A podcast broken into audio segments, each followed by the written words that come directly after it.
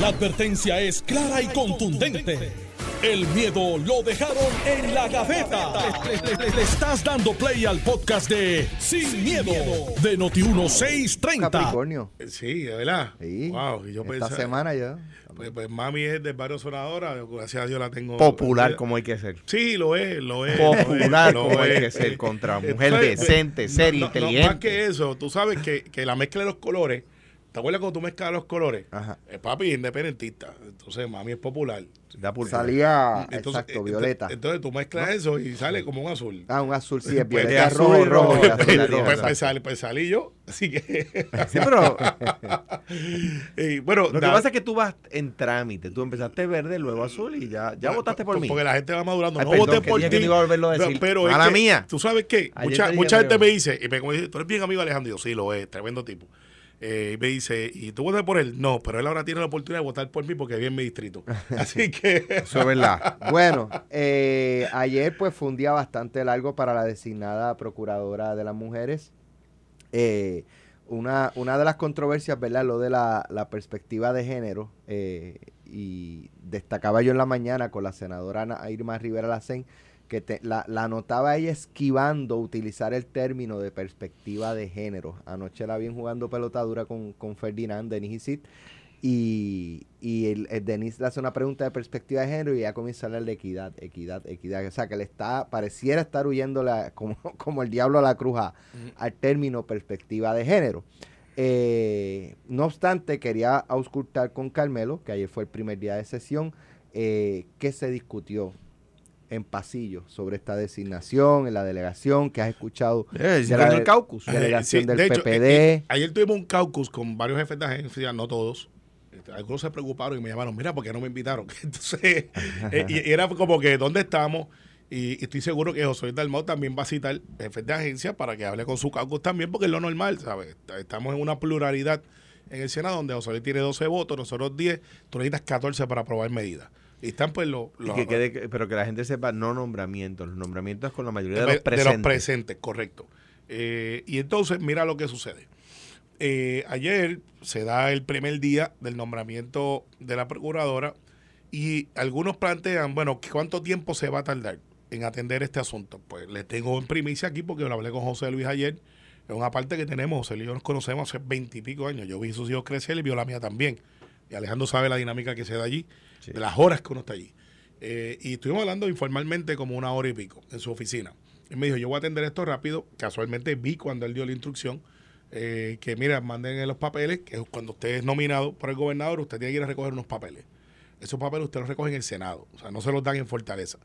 Eh, manden a la comisión de nombramiento los papeles para que entonces el nominado empiece a buscar certificaciones, hacienda, todas estas cosas que son parte del consejo de consentimiento que puede tardar uno o dos semanas.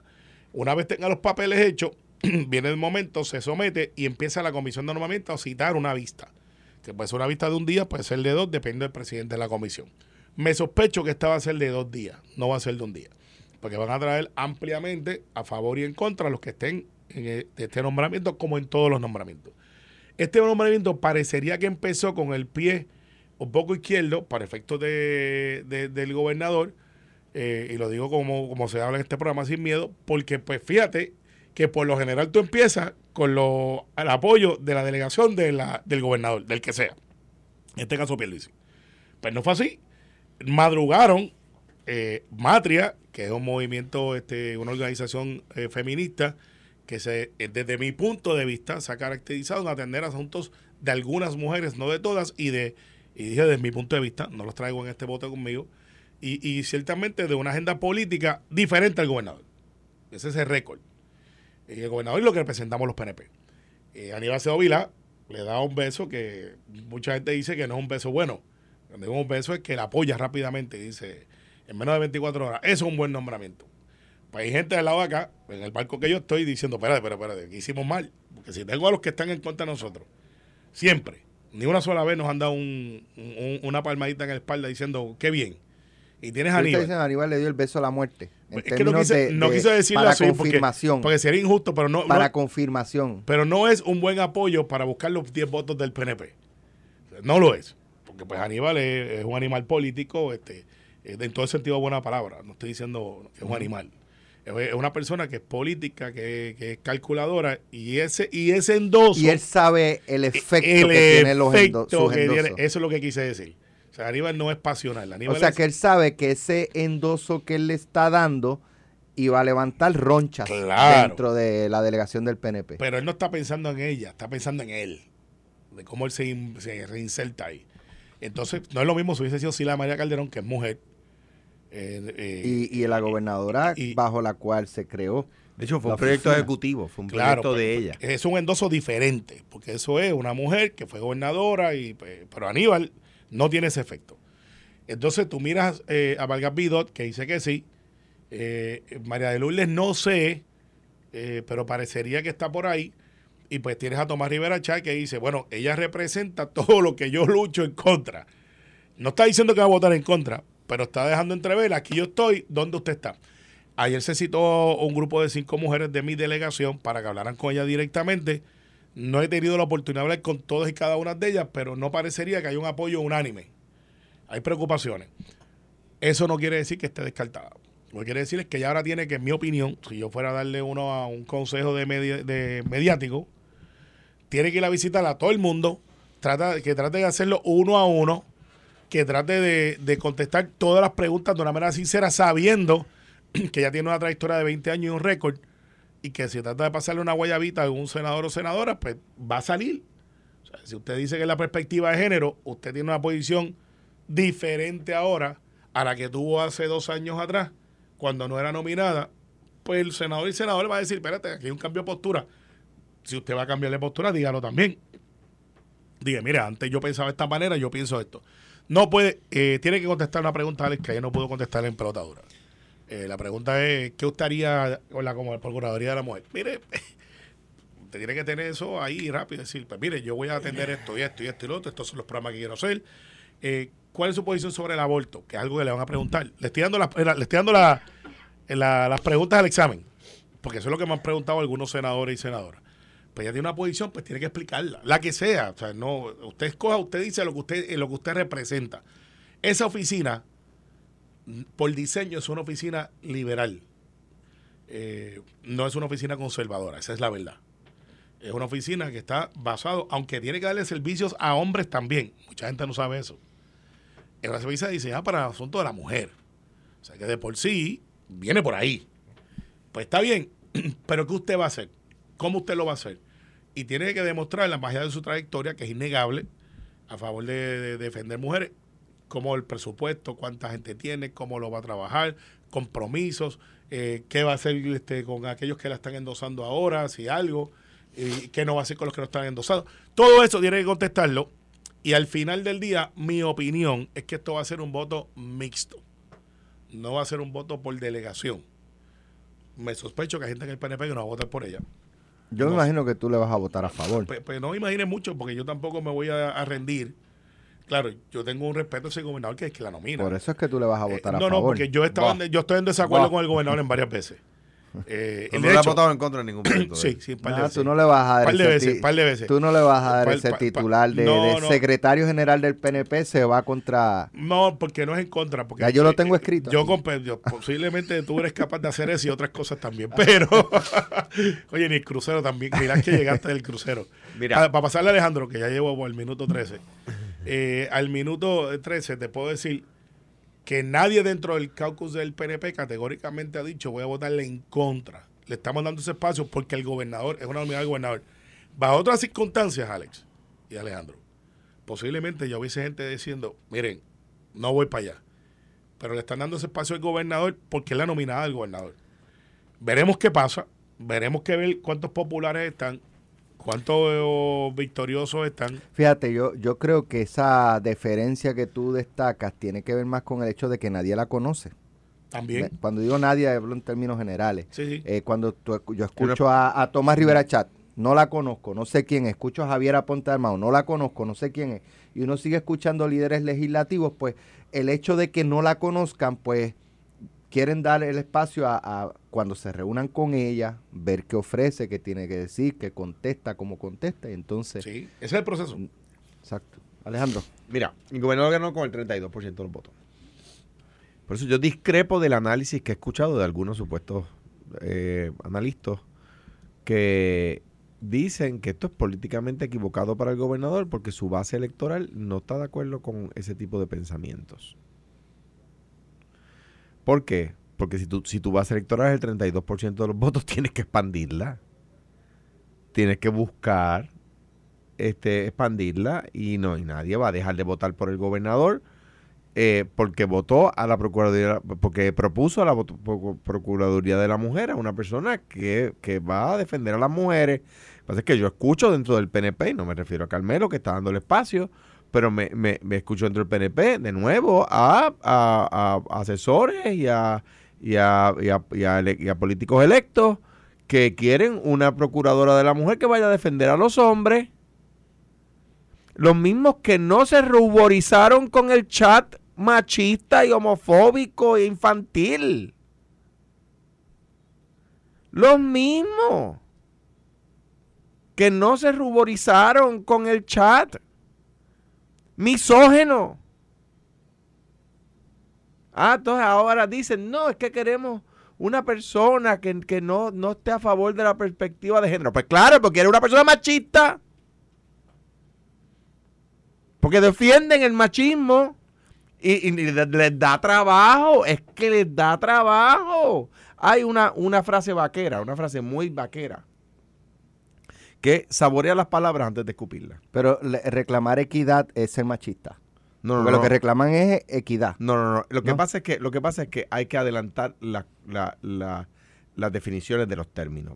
Equidad es igualdad perspectiva de género es toma en, consideración las diferencias para que haya igualdad de oportunidades, para que haya igualdad de trato. Eh, Pero eh, ahí un poco... Equidad es parte... Equidad es, trata igual al otro. Sin mirar si es mujer, es hombre, si es negro, si es blanco, si es ateo, si es cristiano. Entendí, pero te, te doy un ejemplo. Te doy un ejemplo debe tener la mujer, para tratar igual al hombre y a la mujer, los mismos días de vacaciones posparto que el hombre? No. Por, por, por, obviamente por la... ¿Y la mujer es la que... La que, dio, a luz y porque lacta y porque... Pero aquí lo que se está planteando es que se le dé eh, lo mismo o más días al padre para que haya... Yo, eh, estoy de acuerdo. Pues, exacto, si vamos a tratar igual, es que le vamos a dar al padre lo mismo que a la mujer. Pero, pero, sí, pero, pero, Alejandro, Alejandro, ¿el hombre puede parir? No. Pues, pues porque entonces tiene que... Entonces no... no, eh, eh, yo no creo, yo no sé, pero encuentro eso un poco extremo. No, pero... La, la analogía. No, no, no, no, es que de nuevo, ¿por qué? Porque la analogía derrota, lo encuentras extremo, porque derrota el argumento de que es equidad, no, es perspectiva. Eh, ¿Por qué? Porque ahí tú tienes un ejemplo donde no los puedes tratar igual. ¿Ves? Eh, no, o sea, es un tema de... Ah, pero si añade contra, es que si lo ves desde la perspectiva de que ella fue la que dio a luz, no los puedes tratar igual, tienes que tratarla a ella de manera... Eh, de, de una manera distinta. ¿Por qué? Porque necesita más días. Si fue cesárea, necesita más días. ¿Ves? este eh, eh, eh, es la perspectiva pero, permite ese análisis. Lo que pasa es que yo en el análisis lo que se discute es, por ejemplo, en, la violencia machista o la violencia de género, como, le, como le quieran llamar. tú tienes que respetar a la mujer como respeta al hombre. Estoy totalmente. Equidad, igualdad, en el respeto, en el trato. Estoy totalmente de acuerdo. Ahora vamos para no violar o no, ¿verdad? Este, la, pregunta es, ¿eso es perspectiva? Esto, eh, bueno, lo que yo estoy diciendo es perspectiva. Estás viéndolo desde la perspectiva real. No, en, eh, luego del embarazo no es lo mismo. El hombre, número, ahora vamos a aplicar lo que dice Alex, que yo creo que es una gran pregunta, porque se, discute por ahí. Violencia es violencia. Sí, sí, claro. Lo que pasa es que cuando... Ay, matan más hombres que a mujeres, dicen, ¿verdad? Sí. Lo que pasa es que a esos hombres no los mataron por ser hombres. En cambio, hay, feminicidios donde a la mujer la mataron porque es mujer. Fue el hombre contra ella porque es, entre comillas, su mujer. Y puede hacer eso porque es suya. ¿Ves? Entonces ahí hay un acto de violencia de género, de un género contra el otro. No es un tiroteo entre gangas donde están matándose porque, porque por, luchando por un punto de droga, que no se trata de que es un hombre, lo voy a matar porque es un hombre y porque yo tengo derecho a estar sobre él, porque el, mi género es superior al de él. En el caso de un gay, lo matan porque es gay, no, no porque es hombre o mujer, es porque es gay. Eso es violencia de género. ¿Ves? Por eso se trata distinto. Ah, pues claro que la violencia es violencia. Un asesinato es un asesinato. Pues por supuesto que lo es. Lo que pasa es que en uno el género tiene que ver con la razón de la muerte. Por eso es violencia de género. Pero es que hay una cosa que hemos perdido, Hernando, perdona que entre en tu, en tu tiempo. Pero quiero- no te preocupes, pero quiero, quiero- porque quiero volver al tema de la O procuración. sea, que, por- que, por ejemplo, procuradora. si, si vamos a coger un último ejemplo, Bad Bunny le arrebata el teléfono y lo lanza porque es mujer. A un hombre no se atrevería a hacerle creo eso. que hay un no, video no donde... creo. Es, es lo que plan... Creo que hay un de video donde y tú planteando eso. Creo que en una discoteca hay un video donde también lo hace un hombre. Yo creo que está Pues mal. no, eso no lo he visto. Sí, sí, pero yo, yo creo que eh, ahí te fuiste para el charco. Sí, me dice Mónica que sí, que Pero- hay un pero- video donde sí, hay un... sí. Pero porque yo no estoy, eh, pero lo que te puedo decir es que la- en el debate que estamos teniendo aquí, que lo tenemos todo el mundo, se le ha olvidado qué es lo que hace la Procuraduría de la Ya, Mujer. eh, bueno, buen punto, exacto, porque la Procuraduría de la Mujer no, puede imponer eso. educación con perspectiva de género, lo hace el Departamento de Educación. Y ahí Eliezer eh, Ramos es la persona encargada. Ella puede pensar lo que ella quiera, pero no puede imponer educación con perspectiva de género. O sea, que es como, a mí no me puede preocupar qué piensa la Secretaría de Obras Públicas sobre educación con perspectiva de género. Y de hecho ni le preguntaron en las vistas. ¿Por qué? Porque el, Obras Públicas no trabaja con ese tema, ¿verdad? En, en cuanto a, al aborto, pues el- la están nombrando secretaria de justicia ella. No, la están nombrando procuradora de la mujer. Pues por supuesto que como procuradora de la mujer tiene que defender los derechos de la mujer. Ah, no, pero es que queremos una mujer que, que se oponga a los derechos de la mujer. Es que lo he escuchado. Es que no, es que si ella favorece los derechos de la mujer, como por ejemplo el aborto, queremos una mujer que no favorezca los derechos de la mujer. Claro, queremos una mujer que defienda los derechos, lo- lo- la, la perspectiva machista. ¿Ves? Eso, eso, eso. A Simondo y Lirondo, como dice Tomás. Pero, pero fíjate, también en la Procuraduría Mujer se atienden querellas de patronos, se atienden querellas de que tienen que ver con lactancia, se atienden querellas de... y se dan multas. Eh, se dan multas. Lo sé de primera mano porque uno, eh, una de las personas que conozco pues trabajó en esa oficina y, y- y fue abogado de esa oficina. Y te tengo que decir que ahí se atendían diferentes asuntos que tienen que ver con asuntos de la mujer y de hecho a veces de patronos mujeres que recibían multas por discriminar contra mujeres. Eh, eso está ahí. Son Porque lo que va a buscar la oficina de la procuradora es que los derechos que la mujer tiene se garanticen, se el reconozcan. trabajo, eh, eh, Claro. y, y dan, dan servicios también este, de maltrato. Y lo más que llama la atención y son los titulares, pues Entonces, obviamente. esta cuando- mujer lleva 18 años dándole servicio a mujeres maltratadas. 18 años dándole servicio a mujeres maltratadas. Y de repente personas que han utilizado eh, muy públicamente o que han salido a la, palestra pública porque han utilizado, porque han defendido el uso o porque se han quedado callados cuando delante de ellos sucede frases machistas y misógenas, se oponen a ella, a una mujer que lleva dos décadas defendiendo a las mujeres. O sea, ¿con qué autoridad? ¿Con qué autoridad? Tú puedes decir, mira, no me gusta como piensas, y está bien, no te tiene que gustar. Pero ¿con qué autoridad? cuando digo tú, no me refiero a ustedes Claro, dos, sí. me lo digo, lo tiro al aire, ¿no?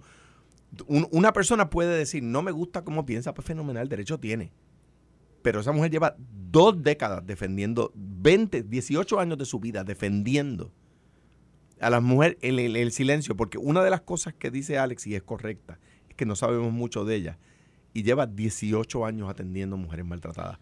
Mira, eh, eh, quien ha estado trabajando así en el anonimato es el tipo de persona que uno quiere en el gobierno. Yo, no la conozco, quizás quizás no me gusta su desempeño, yo no, no, quizás la he conocido y no lo recuerdo y me disculpo por eso, ¿verdad? Si fuera el caso, mira, sí, la verdad es que alguna vez coincidí con ella y no lo recuerdo, pues me disculpo por no recordar ese, ese, ese, ese momento. Pero, pero yo, yo, yo no tengo contrato con la Procuraduría Mujer, no, no tengo contrato con Matria. Un punto que trae eh, Carmelo y de cual discrepo. Que el que Aníbal la, la endose, o el que yo la endose, o sea, por haber sido gobernador del Partido Popular, eso le da el beso de la muerte, por utilizar una frase que dijo Alex. Ven acá, y si mañana el gobernador del Partido Popular nombra a un PNP, como hice yo, a dirigir un- una agencia, y Fortuño o Pedro Rosselló ¿O Tomás? o Tomás lo endosa. Eso es el beso de la muerte. Bueno, Posiblemente tiene contra que- mano. En, en tiene- un sector del PPD Claro. caería Ta- ta- pesado. ta- Estaría, Yo- que- estaría pesado en Es endoso, como pero, caería. pero, pero contra no, No, no, no, no no debemos tiene que ver con los méritos ni Pues nada. claro, no debemos oye, aspirar a un país distinto. La Y- pregunta, la pregunta, Alejandro, pero la pregunta. o sea, la está, Sí, la está nombrando Pierluisi endosando a Aníbal y yo. Pero está bien, pero si Matria y Aníbal y, y, Y Alejandro. y otro grupo, eh, o Alejandro ahora, que se ha tirado al charco, pero tú eres más neutro que Aníbal, por efectos de. Bueno, yo, fui más liberal que Aníbal. Pero, más, gobierno, pero o sea más neutro para efectos de, de de cómo- repercusión de- de- de- del- dentro del PNP. dentro del PNP.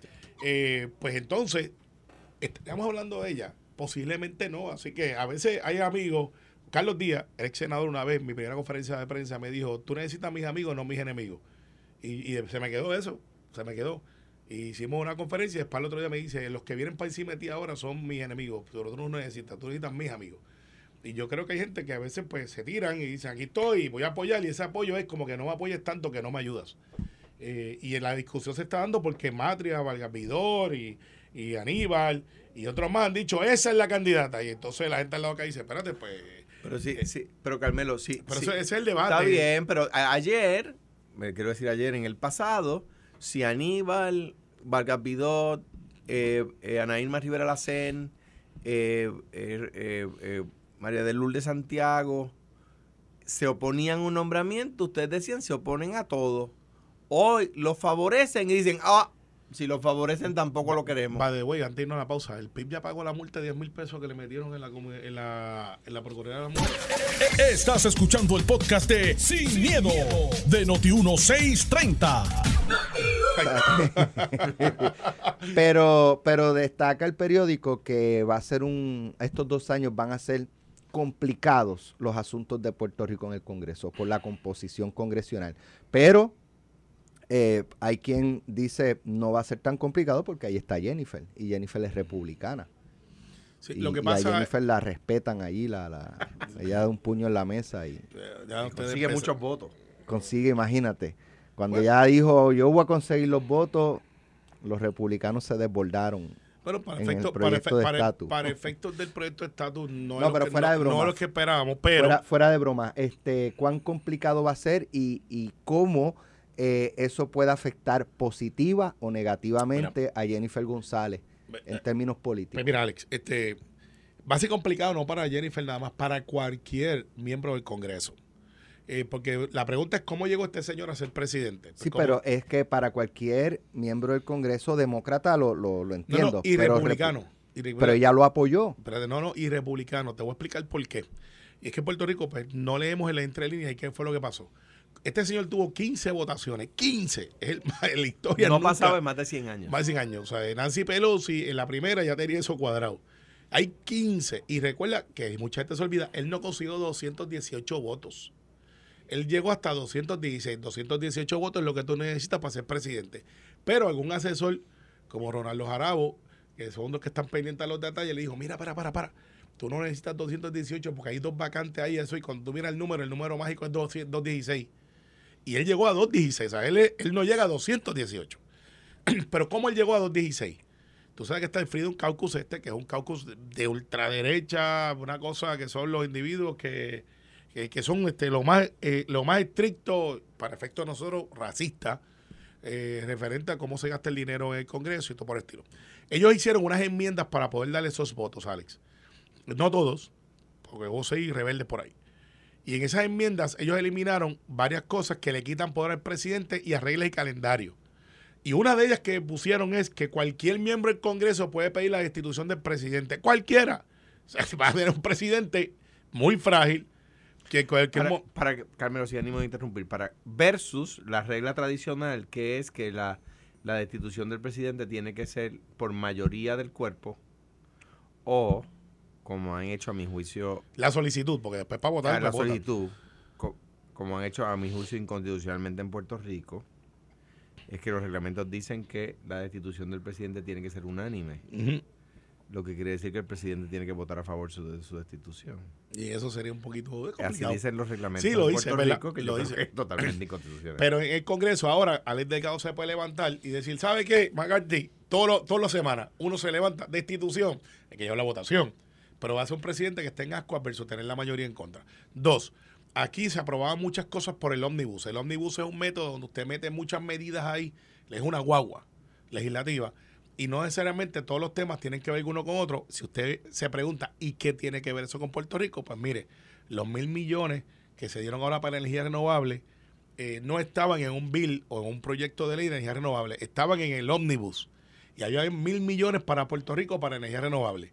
Ahora, todos los legisladores tienen que votar por línea. O sea, que ese ómnibus de mil millones de dólares para Puerto Rico, para darle un ejemplo reciente, posiblemente en un congreso como el de ahora, no tendría los votos. O sea, esos mil millones no vendrían para Puerto Rico en ese ómnibus, en esa guagua. Así afectaría a Puerto Rico. Otra cosa que lo pone a él en una debilidad brutal es que ahora parte de la gente que no estaba en regla de calendario, que son los que deciden lo que baja el floor, van a ser miembros de los que estaban en contra de él. Ellos dijeron, mira, nosotros estamos en contra tuya para presidente, pero si tú quieres que nosotros por lo menos estemos ahí dos o tres de nosotros para que tú llegues a 216, tienes que meter nosotros en de calendario. O sea que ese grupo disidente tiene el poder de aprobar la agenda del presidente.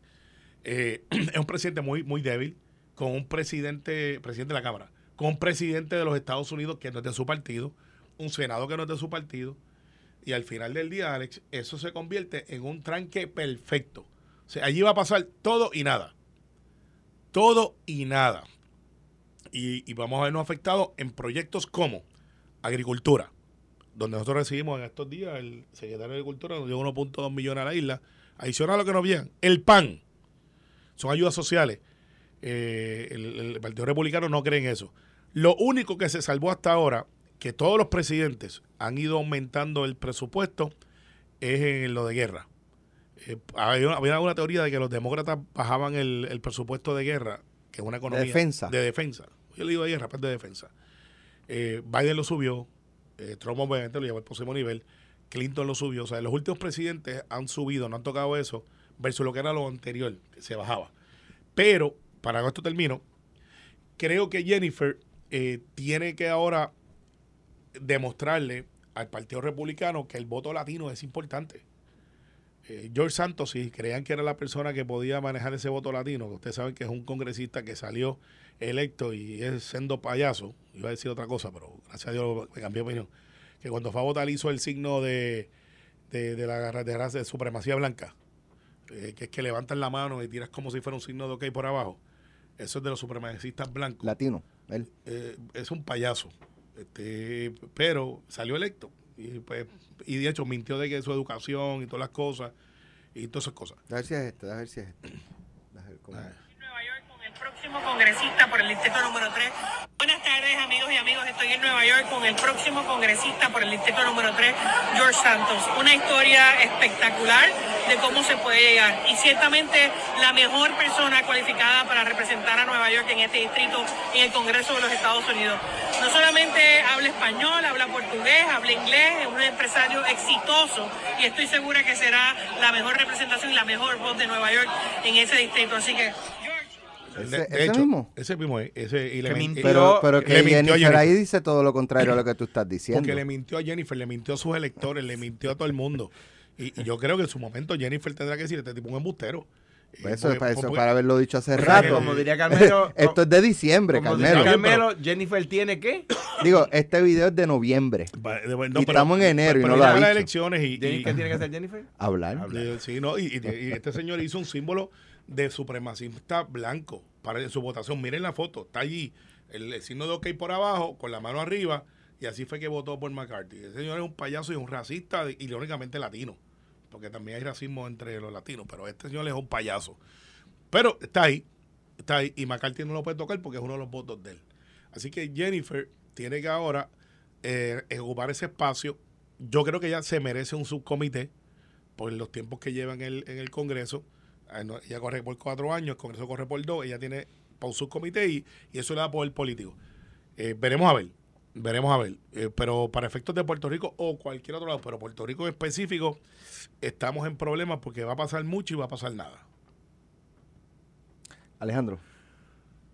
Complicado el panorama para Puerto Rico con este Congreso en, en, el, en, el, Yo, en, yo- este, en estos dos años que yo, vienen. yo creo que em, el Congreso, ok, los ¿qué, qué piensan lo- lo- lo- los republicanos? Pues los republicanos eh, piensan en, en, por ejemplo, ellos creen en una cosa que modernamente se le llama voodoo economics, que en los 80 le llamaban trickle down economics. Es una, una idea de, si mal no recuerdo, de la, de la Escuela de Economía de la Universidad de Chicago, eh, que es que si tú le das mucho a los ricos, eh, eso va a percolar hasta los pobres.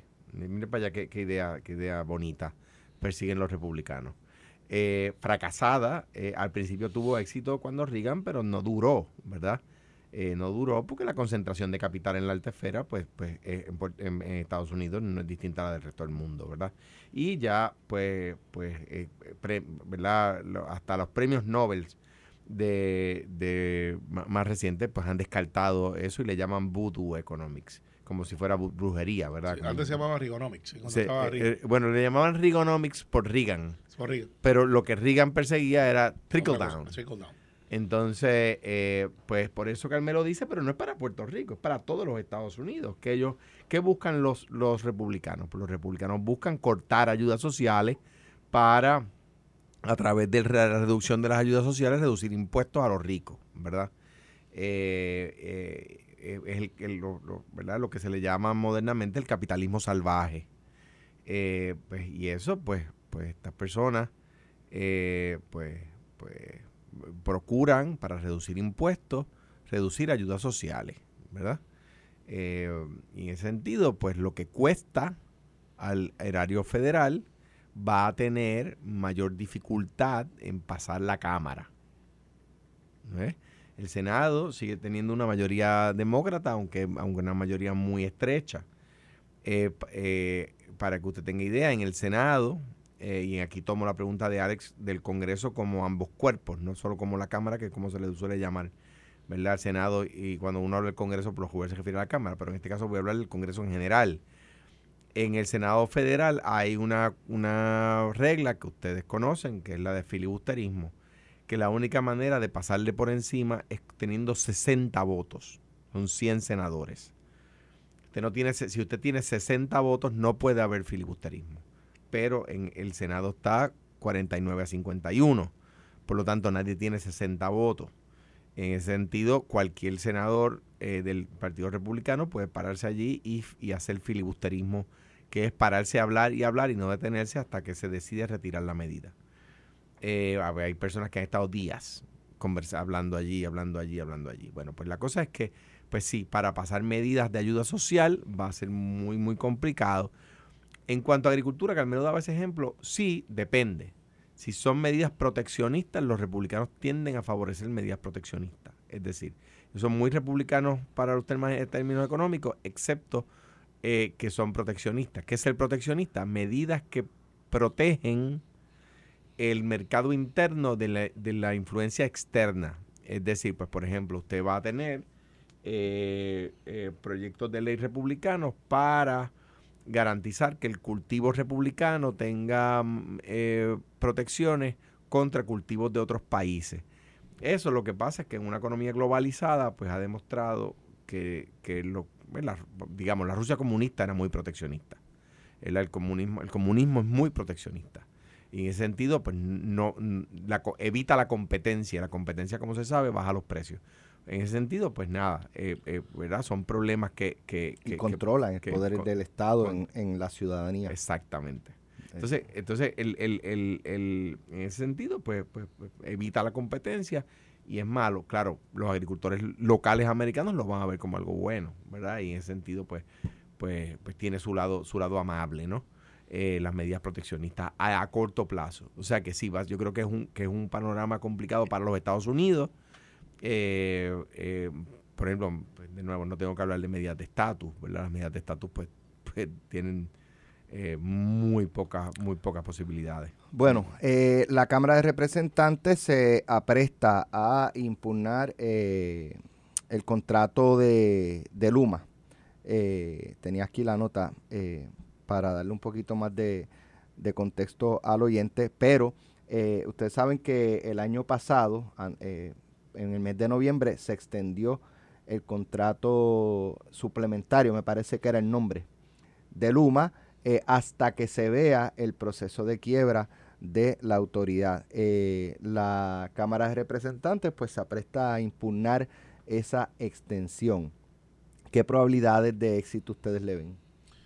Yo le veo muy poca, muy poca, porque, pues, eh, ¿cuál es el argumento? Vamos ¿cuál es el argumento del presidente Hernández?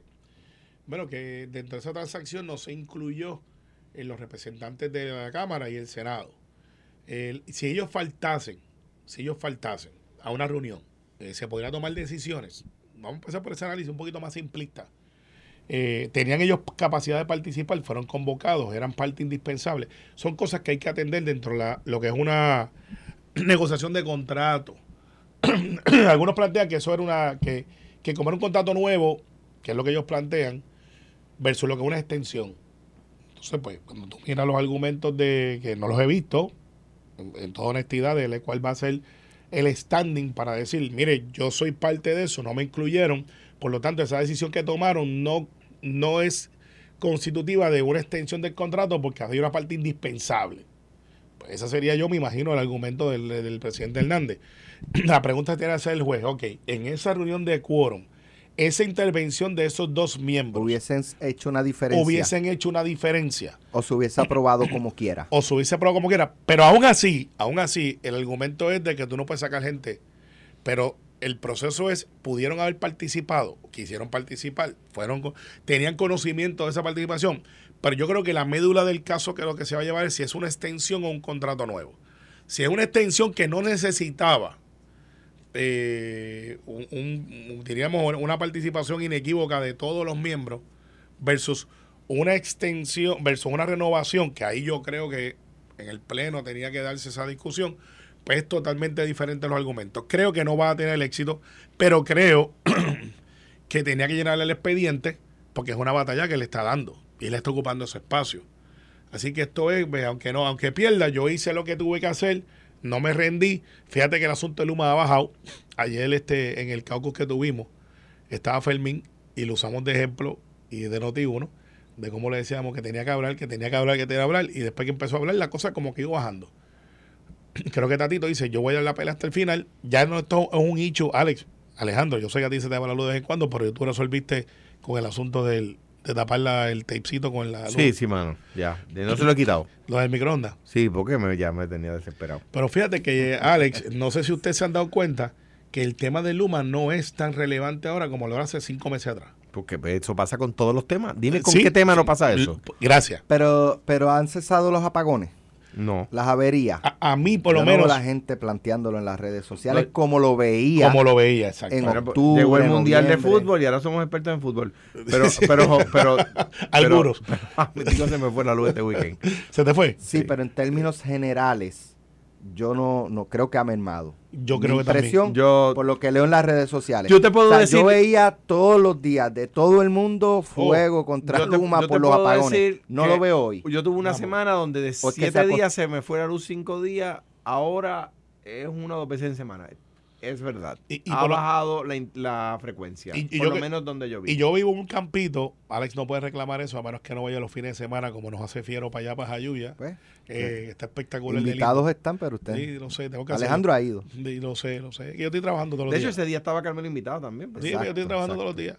Pero en lo que tengo que decirle es que el desganche, no sé si ustedes se han dado cuenta, yo que vivo en un bolsillo, eh, ha sido como que más agresivo. Y recuerden que había un hecho con el desganche. De que si la compañía que se contrató, que si esto, que si lo otro. Es que es verdad. Eh, sí, no, porque había un Llega a pasar en el gobierno, sería un escándalo. Pero digo, es un hecho. Pero parecería que el servicio, por lo menos cogieron el flamboyán del vecino, que nadie se atrevía a decirle nada, y le metieron picota que, que ahora parece un bonsai. Pero, sí, sí, un vecino, un vecino un poquito complicado que nadie se atreve a decirle hola. Y de momento el flamboyán está por encima de la carretera y ellos llegaron allí y dijeron, esto está por donde está la servidumbre, va y nos vemos y ahora es un flamboyancito. Eh, lo que te quiero decir con esto, parecería que la cosa está bajo control. Parecería. Mira, ¿Tú le ves en esa, esa impugnación judicial? le Depende. ves- Ok, hay dos leyes, no recuerdo los nombres, los números ahora mismo, ¿verdad? Hay dos leyes. Si usted le aplica una de las leyes, o sea, si entiende que este contrato se aplicó eh, y, y voy a decir dónde está la trampa aquí que están haciendo, ¿no? Una trampa. Una de las leyes dice que para, para este tipo de contratos necesitas el voto de los representantes del interés público. Otra de las leyes dice que para renovar estos contratos no necesitas el voto del representante del interés público. Y mire dónde está la trampa. Mire dónde, dónde cogen hasta los de ellos mismos. Mira, cuando hacen la ley de las alianzas público-privadas, y que, quede, que quede claro que las mejores, las los- algunos, de los, algunos de los ejemplos de mejores alianzas público-privadas que hemos tenido se hicieron antes de esa ley. O sea que no era necesaria, pero anyway. Cuando hacen la, la- la ley de las alianzas público-privadas, nos dicen, tranquilo país, que va a haber unos representantes del interés público. Tranquilos, ¿verdad? Que el público va a estar representado. Ah, pues fenomenal. Entonces ahora el propio PNP dice, no, para renovar no hacen falta los representantes del interés público. O sea que el interés público no está representado en la renovación de ese contrato. Y miren dónde está la trampa. Convencen a los representantes del interés público originalmente, diciendo, pero esto es un contrato de 15 meses, vamos, esto no es problema. Después se renueva, si no funciona, no se renueva. Entonces, cuando llega la renovación, los representantes del interés público dicen, no funcionó. Y dicen, sí, pero ahora ustedes no votan porque es renovación. Sorry, bye. Date otra vez. Esa es la controversia. Entonces ahí no, no- de- oye, mire qué, qué cosas, ¿no? ¿Qué cosas? Se presentó a nivel legislativo para cambiar eso. Yo supongo que sí, no lo sé. Pero, pero lo que pasa es que no hay que cambiarlo si le aplicas la ley de contratos de la alianza pública, que lo que eso tiene tatito. Le, le Que, le, que, le, que le- es lo que va a tener que dilucidar el la tribunal. corte. ¿Qué ley le aplica? Hay una ley que dice que sí. Entonces, de repente, me parece a mí que la venta al país de la ley es, no se preocupe, país, que hay unos representantes del interés público. Así, yo estaba en el hemiciclo como senador cuando se, se tomaron los turnos para decirle al país, no se preocupen, van a estar representados. Ahora, ahora el propio PNP que creó la ley dice, no, no son representantes del interés público, son representantes del Senado y de la Cámara. Porque ya, ya no le quieren llamar representantes del interés público porque eh, suena ¿verdad? demasiado positivo. Pero si es que así lo dice la ley. La ley le llama representantes del interés público. Pues yo quiero que voten. Oye, si no hay nada malo en la, en la renovación del contrato, ¿por qué hacerlo? Era un poco el punto de tu pregunta original. ¿Por qué hacerlo sin ellos? Si no hay nada malo, ¿por qué excluirlos? Bueno, Bueno, no, es que la reputación está en el sentido de que era algo público, era algo. Y, y la controversia está en eso. Si hace falta ese voto, si no hace falta ese voto, yo no creo que esté excluido. Lo que pasa es que ante la oposición de ellos de participar, pues no, no, es, no descarrila el proceso. Y ese es el planteamiento que imagino que harán de digan, miren, ellos estaban incluidos, pero no quisieron participar y no descarrila el proceso. O sea, no fue que los dejaron fuera. Es que ellos dicen, no, eso no se puede hacer. Y, y ese es el argumento que yo creo que van a esa, esa- exacto. El, el, el- al ellos no participar, que ellos no participaron para no validar. Exactamente. Pero al no participar, Si pues ese- no. si- si De- ellos eh, fue una elección de ellos Exacto. por su estrategia. estrategia. Pero fue Y- de ellos. Y yo creo que esa es el- la controversia. Si el de ellos no participar, porque se autoexcluyeron, eh, elimina el proceso. Eh, yo creo que no. Porque pues le tienen la oportunidad de participar. Lo que pasa es que pues ellos no estaban de acuerdo con lo que estaba pasando. Gracias, Carmelo. Gracias, Alejandro. Lo próximo, pelota dura, Ferdinand Pérez. Esto fue, el podcast de Sin, miedo, de Noti1630. Dale play a tu podcast favorito a través de Apple Podcasts, Spotify, Google Podcasts, Stitcher y notiuno.com.